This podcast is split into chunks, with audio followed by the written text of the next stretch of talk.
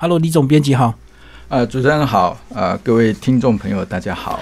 那总编一开始先跟我们聊这位呃女作家。大家知道，呃，明年的国际书展呢，呃，二零二零年的国际书展，它是呃我们的主题国啊是韩国，嗯啊，明年，呃，那台湾商务印书馆，它从呃去年开始呢，其实就已经开始陆续引进。呃，韩国作家，韩国的作家。那崔恩龙呢？我们在去年就有出版了他的呃出道的的出道作啊，叫做《祥子的微笑》。是啊，那时候得到呃很好的评价，书也一直到到现在都一直有在卖。那崔恩龙她是呃呃女性作家，但是其实我们不能称女性作家，就是作家啊。那她。他刚出道的时候，就是以前《祥子的微笑》这本书呢，其实就已经很惊艳了这个韩国的文坛。文坛，对。那他他的写法，呃，等一下我可以稍微再稍微说一下。那这本书的话，我们就是紧紧接着在《祥子的微笑》之后出的这这本叫做《对我无害之人》。嗯嗯啊，呃，简单说什么叫对我无害呢？因为我们常常觉得说，我们人跟人。相处呢，那你会自己觉得我对你是无害的，对我是善良的，我并没有想要害你，嗯嗯，没有想要对你怎么样，但是经常透过你无心的一些作为，或者是你一个眼神，然后甚至你一个一个动作，其实你也许造成了别人的伤害，也许是很残忍的，嗯，但是其实你并不知道，所以你真的是一个无害之人吗？啊，所以呃，它里面呢，其实有很多细微的啊，它也透过故事的方式呢，去呈现这样一个主题啊。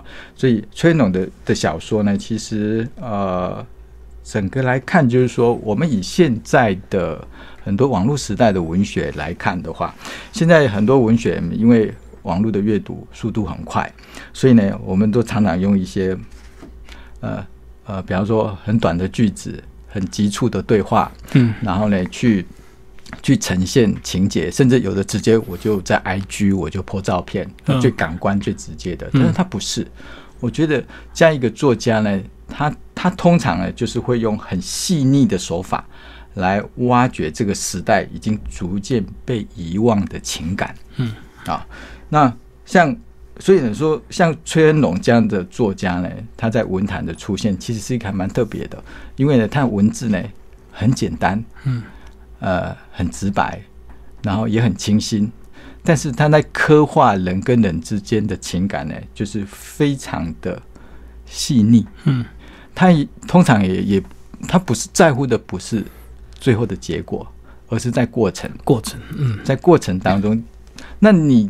在他的小说里面，没有不会不会看到什么高潮起伏、突然峰回路转、很激情的。激情的转折，嗯，而是平平淡淡的。但是他很多作品都取材自社会议题，嗯。啊，比方说他上一本小说也讲到四月号啊的问题，然后呃这本小说他其实持续关心的很多女性的议题，比方女性的弱势，然后在父权。父权之下，像韩国，它是蛮父权的。其实整个东方社会呢，它都还蛮父权的。是，还有一个就是同志议题，嗯啊，他也关心这样的一个这一个议题。然后呃，一些边缘啊、机灵的角色啊，他其实都是他关心的啊。他比较偏向啊弱势，然后能够去刻画他们的心情。但是呢，他并不是要写作你这样的的边缘人，这样的弱势，或者是。啊，你这样的女性，你透过小说，然后就造成了什么什么巨大的波澜，最后来一个什么转大转折？不是，而是他把它细细的，就是给它刻画出来。我们弄弄个形容来说，它有点像是我们读过呃呃普鲁斯特的《追忆似水年华》，对啊，我们知道我们年轻的时候都读读那个《追忆似水年华》这么长的。的小说，好厚，好厚啊！然后他他嘴巴把那个呃下午茶的时候，把那个马德琳呢放到嘴里面，然后他就细细的去描写那个那个马德琳在口中怎么味道味道怎么化开，什么 他就写了好久。那以这个比喻来说的话，就是说啊，崔永龙在意的就是那个感受，对那个过程，对他不是他不是去描写马德琳，而是马德琳跟你的味蕾。跟你的舌头之间，它产生了什么样的变化？对啊，那这个变化呢，才会影响你的感情。嗯，好，那其他里面呢？这个呃，七篇里面都是很细腻的，这个不管是朋友之间啊，或者是呃男女恋情，或者是呢女生跟女生之间的恋情，都写的非常细腻。那总编是不是挑一两篇呃特别的跟我们分享一下？嗯，好，呃，我首先说一下，就是说崔崔龙他这个第二本小说《对我无害之人》呢，其实他大部分出场的人物呢，呃，都是比较他他比较设定就是都是还没有很。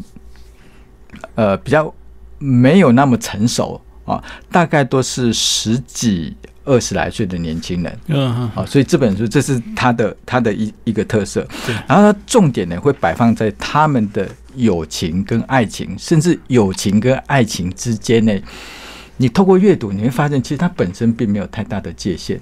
嗯。有时候呢，它这是爱情是友情的升华，友情呢有时候呢，它也隐喻着。它是某一种爱情，嗯，所以呢，它里面就会有，呃，比方说是同志的议题，对对对，对他很关心这个议题，那就像台湾，我觉得就很了不起啊，嗯他能够通过婚姻平权。那现在来看，那韩国没有，嗯韩国它它相对于台湾呢，台湾是走的比较比较前进的。那我们来看这个这个这这样的小说的话，会觉得特别的呃有有感觉。好，然后为什么它是会锁定这个年龄层的的年年轻人？因为这样的年轻的这样的年纪的的的年轻人的话，他们的感情呢，其实都会特别的敏感。嗯，对，那他们也不会做出什么轰轰烈烈的大事，但是他们将将纯粹的情感呢，在他们交流当中呢，就是有时候呢，他会传达了一种让他。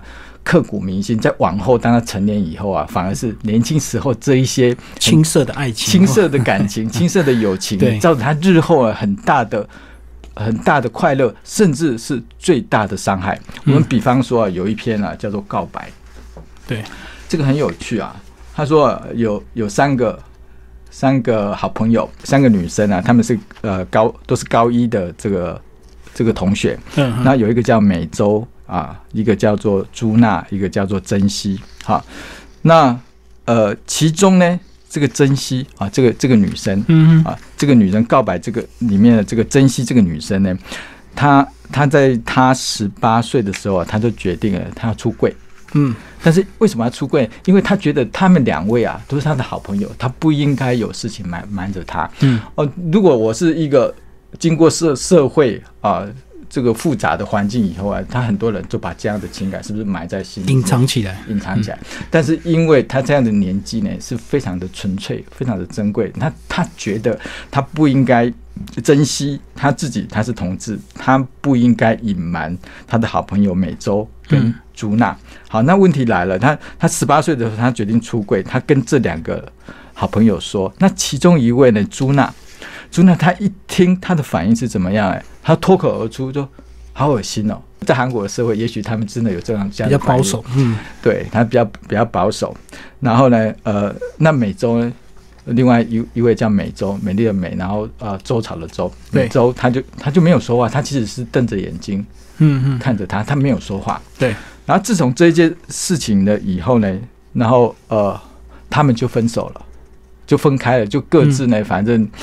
也没有怎么说话，但是过了一一小段时间以后呢，嗯，这个珍惜呢，就是这个他出柜了，然后他看到他的好朋友这样的反应呢，他自杀了，没有留下任何的遗书。嗯嗯好，那问题来了，这两位还活着的好朋友，他们就这样，他们就怀着一种什么愧疚的心？是啊，愧疚的心。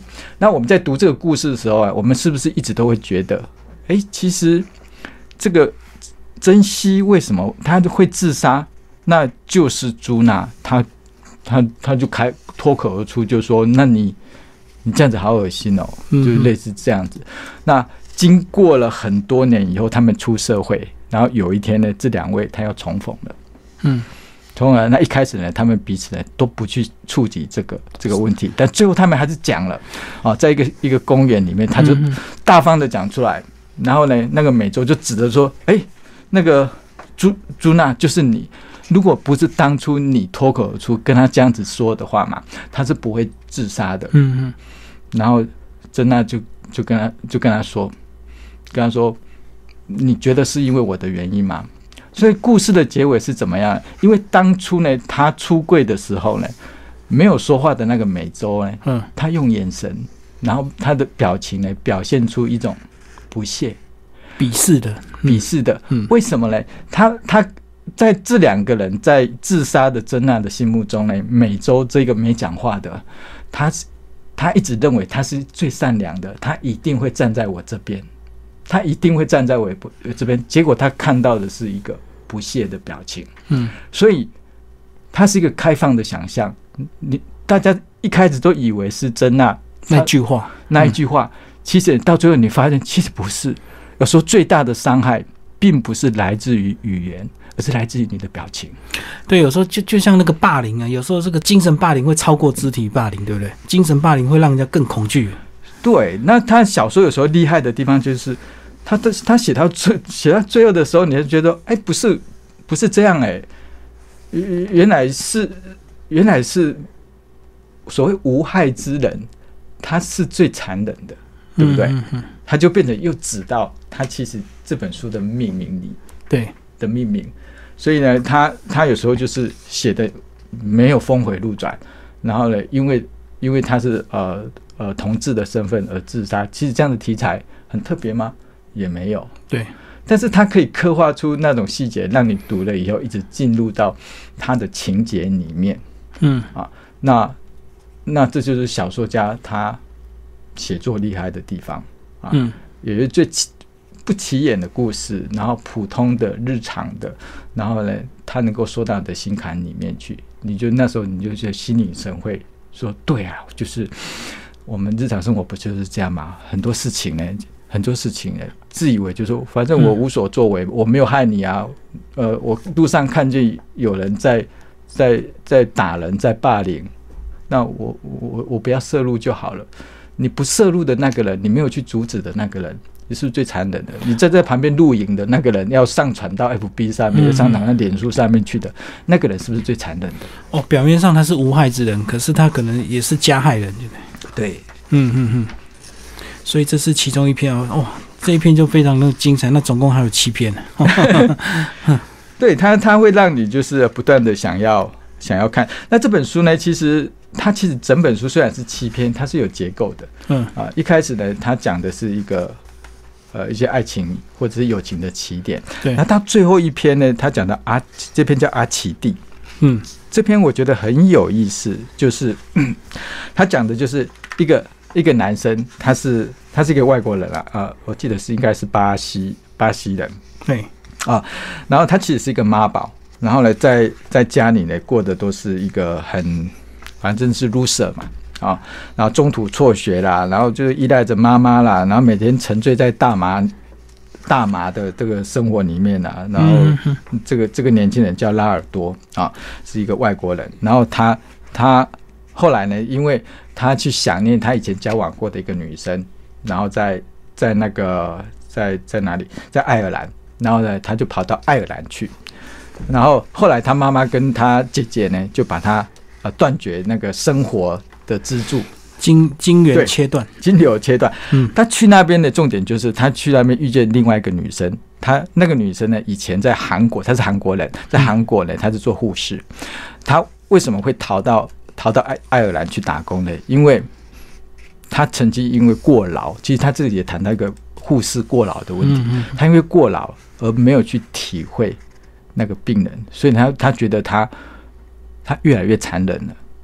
因为呢，他太忙了，那很多病人的病痛，很多病人的需求，他只能他变成铁石心肠，对，那无感了，无感。对他有一天才发现，再这样下去呢，他觉得他不是一个真正的人，他已经失去人性了。嗯嗯对啊，然后再加上他其实其实里面有牵涉到，就是说他他的家庭因素啦，比方说啊、呃家里重男轻女，就把他赚的钱呢都拿去给他哥哥嗯啊、就是帮助他哥哥就是呃度过一些难关，然后就是这个重男轻女，他突然就会牵到这个议题。好，这两个人呢在那边碰面相遇啊。相遇本来互相讨厌，然后一直到一直到最后呢，其实他们是可以有机会由友情升华为爱情。嗯，但是他的结局并不是这样啊，他的他的结局就告诉他说，他们本来有有想要约一个地方，后来就通过电话就是说，那我们要不要见面？嗯，但是呢，那个男生呢停顿了一下，那个女生就说，嗯，那你还是好好过你的人生吧。嗯啊，我说类似这样的结尾，但中间过程呢是蛮有趣的。嗯的一个一个互相互动的过程。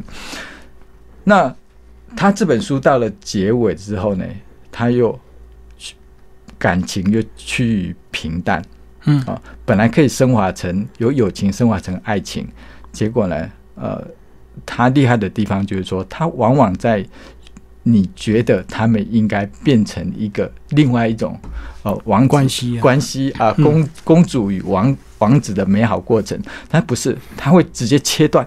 嗯哦。那这是他小说有时候他的手法，就是他用割裂、切断的方式呢，就是让你在以为要愈合的那一瞬间没有愈合。嗯那这个是刺好像会痛，又好像不会痛的过程当中，其实让你的印象最深刻。哦，很极端的，很快速的。对，嗯。他这种割裂的方式呢，其实常常在就常常在他的小说里面呈现，就是说他用用残忍的方式将断裂的地方呢，其实他还把它描写出来。啊，所以呢，你会觉得他故事很平静的一个情情节在走的时候呢，那一些微微的伤痛呢，他会一直会呼应的读者，嗯嗯。啊让你知道说你会感同身受，而且他们这样的记忆反而是是长久。你最后如果是个快乐的结局的话，你就忘记了。对，我，像像迪士尼影片啊、看完了就你就没没了。可能得到就不会珍惜啊。嗯对，那这是小说，它通常赋予一些艺术空艺术的想象空间嘛。嗯然后它之所以是艺术，它就是有想象空间，有留白，然后呢，它给你一些刺痛。对，啊，那那它才能够显示显示出，就是说，呃，生命的本质本来就是这样子，它不是完美的。嗯嗯那每个人就这么平凡，我们都会碰见这些平凡、这些伤痛、这些小小快乐，甚至甚至背叛啊，嗯友谊的背叛，那这些都是存在的。那你去面对它，但是呢，它不是告诉你要去解决它，而是它呈现通过小说的方式，它呈现给你看，就是这样，而且我嗯细细描绘给你看，就是这样子。嗯嗯，啊，这也是呃，这位这位作者啊，他在写这个小说的时候呢，啊，非常独特的的方式，也是他非常独特的魅力。嗯好，今天非常谢谢李金文总编辑为大家介绍这本韩国小说《对我无害之人》崔恩荣的一个作品。好，谢谢。